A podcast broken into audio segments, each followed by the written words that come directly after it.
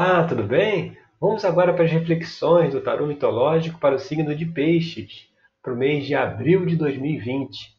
Vamos ver quais são as reflexões que o tarô traz para a gente agora para abril. Bom, a primeira carta que saiu aqui foi o Seis de Paus. Essa carta ela fala de, de recompensa, né? É quando a gente empreendeu algum esforço, fez algum trabalho e colheu os frutos dele, né? Então é como se a gente no momento agora a gente está numa situação de colheita, né? A gente tomou determinada ação, deu certo, a coisa frutificou, a, o primeiro resultado, né? Já veio, mas é, é entender que assim não é o resultado final, né? Aqui a gente ainda está no seis de paus, está no meio do caminho. Então, assim, tem mais coisas pela frente, né, que virão, mas que precisa é, saber, entender que é, essa recompensa de agora, esse, esse, esse momento, é uma, fa, é, é uma etapa, né? É uma etapa. Não é. Ainda, ainda tem. O, o negócio ainda está andando, sabe? É aquela coisa assim de que quando a pessoa descobre alguma coisa, acha que já achou a solução para resolver tudo, quando na verdade ela, ela, ela achou uma parte da solução. Ainda falta ainda outros componentes para poder fechar o entendimento e aí sim ter algo é, viável, prático, né, para poder ser aplicado. E quando a gente vem aqui na carta 2, que aí seria o, o que, que pode bloquear aí, né? O que, que pode trazer alguma dificuldade? Aí vem a carta do Hierofonte. O Hierofonte aqui, na verdade, ele, ele fala de conhecimento. Então, é, é avaliar aí nesse momento até que ponto, porque como ela vem aqui na posição 2, é uma posição de bloqueio. Então, até que ponto um certo apego a determinadas ideias, a determinados conceitos, possa te dificultar ter esse olhar, né? Se a gente está falando aqui que ainda não se chegou na solução, no produto final, ainda é uma, é uma, é uma primeira etapa, então que é, é avaliar bem que conhecimento que você tem que possa estar dizendo que não, que essa etapa já é a final, que já é a conclusão e tem que, que tocar isso aí para frente, né? Em termos de conhecimento, que, que às vezes algum conhecimento, alguma coisa que alguém falou, alguma coisa que se estudou, pode embaçar essa visão mais clara aí do que precisa ser feito para frente, tá? E quando a gente vai aqui para a carta 3, você vê, é a carta, saiu aqui a carta dos namorados, que é a carta que fala de escolhas, né? É a carta que fala de tomada de decisão, mas é uma coisa assim, ela é muito mais profunda, porque aqui é um arcano maior, né? Existe nos arcanos menores também cartas que falam de momentos de escolhas. Mas você vê, poderia ter saído uma dessas, uma, um dos arcanos menores. Não saiu por quê? Porque essa aqui é uma coisa mais profunda, sabe? É uma escolha, não é só escolher assim, eu vou, eu vou para cá ou vou para lá. Não, é uma coisa mais filosófica. É preciso fazer mais uma alta análise, mais uma, uma reflexão, até o, saindo ali na posição 2, o hierofonte, que é né, aquele que detém o conhecimento, né, mostrando que o que pode também dificultar é essa falta de reflexão, é a falta de analisar a situação friamente, sem se deixar levar pela euforia da conquista. Né? Quando a gente conquista alguma coisa, a gente acha que agora vai conquistar o mundo, né? quando na verdade foi apenas uma etapa. Então, aqui os namorados, como a carta cabeça, aqui o que está aparente na situação, é que é um momento de escolha, mas uma escolha muito significativa, uma escolha, vamos dizer assim, a nível filosófico, sabe?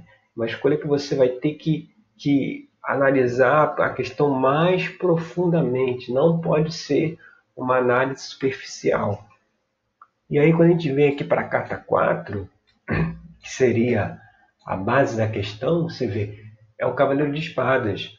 O Cavaleiro de Espadas é aquele guerreiro, é aquele que faz, é aquele que está em ação, é aquele que faz e acontece, né? Então, assim, o fato de ter conseguido até essa vitória aí, primeira, pode estar relacionado com o fato de ser uma pessoa que faz, que age, né? Que, que bota a coisa para andar, bota o negócio para funcionar. Só que a mensagem que o cavaleiro traz aqui também é que, você vê, a gente está no naipe de espadas. O naipe de espadas é um naipe ligado à mente.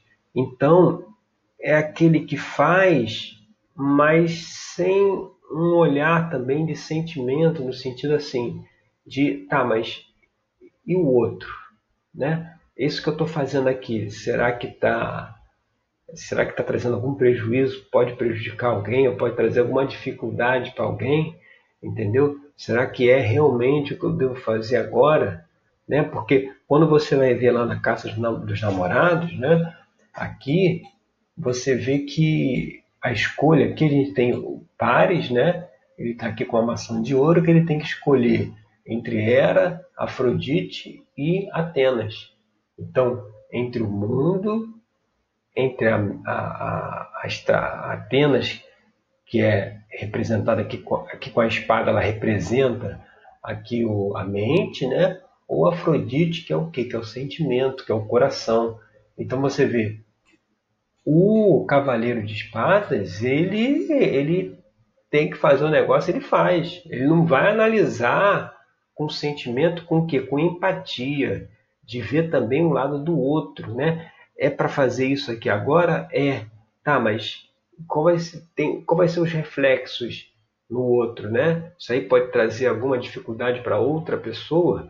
Por isso que a escolha aqui com a carta namorada é uma escolha muito mais profunda, sabe? É, é, é, muito mais do que aí volta lá na carta 2 de conhecimento, de você saber se é o que tem que fazer ou não, né? É, é o que todo mundo faria, né? Mas, mas ver se, se é realmente é, é, não é uma questão tão simples assim, sabe? De, de se ter um conceito e se aplicar. É uma coisa mais profunda que tem que olhar o entorno, tem que olhar as pessoas aí ao redor. E quando a gente vem aqui para a carta, a carta Influência do Passado, aqui na posição 5, você vê, saiu a carta da torre. A carta da torre, ela fala de destruição, ela fala de, de finalização. Então, quando ela vem aqui na, na, na carta da como influência do passado, nessa questão, o que, que precisa ser deixado de lado, né? O que precisa ficar para trás? É essa coisa impulsiva que a gente na carta vê o Deus Poseidon, né? Que ele lança né, o tridente dele e destrói a torre. Então, assim, é deixar de lado essa coisa mais impulsiva de que conseguiu isso aqui, é agora, vamos lá, vamos fazer, entendeu? Sem analisar as consequências e as consequências para as outras pessoas com um olhar menos mental e mais emocional, e mais coração do que mente, entendeu? É isso que está se colocando aqui. E você vê, quando chegamos aqui na carta 6, que seria influências do futuro, o que que tá, o que que tá, o que que chega aqui é a carta da lua. Você vê a carta da lua é a carta que fala do que? Da espera. Entendeu? De você refletir, de fazer uma interiorização, né? A lua está ligada ao interior.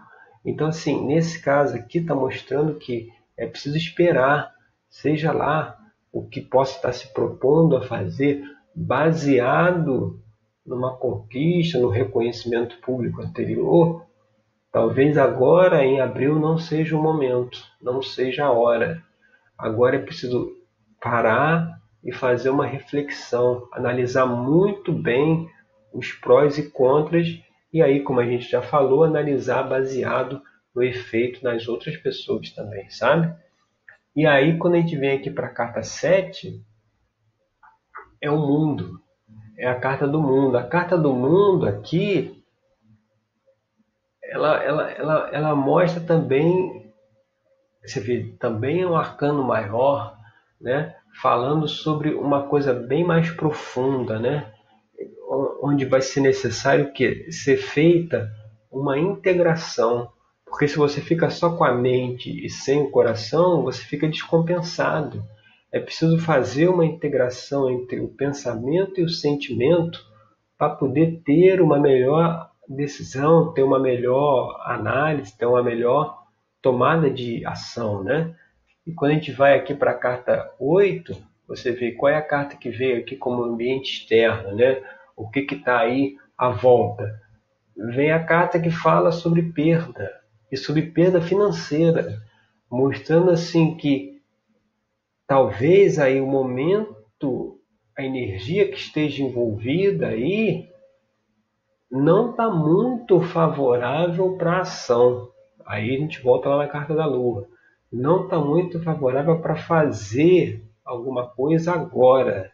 Né? É preciso esperar, porque se fizer sem toda essa análise que a gente está sugerindo aqui, pode incorrer numa perda, sabe?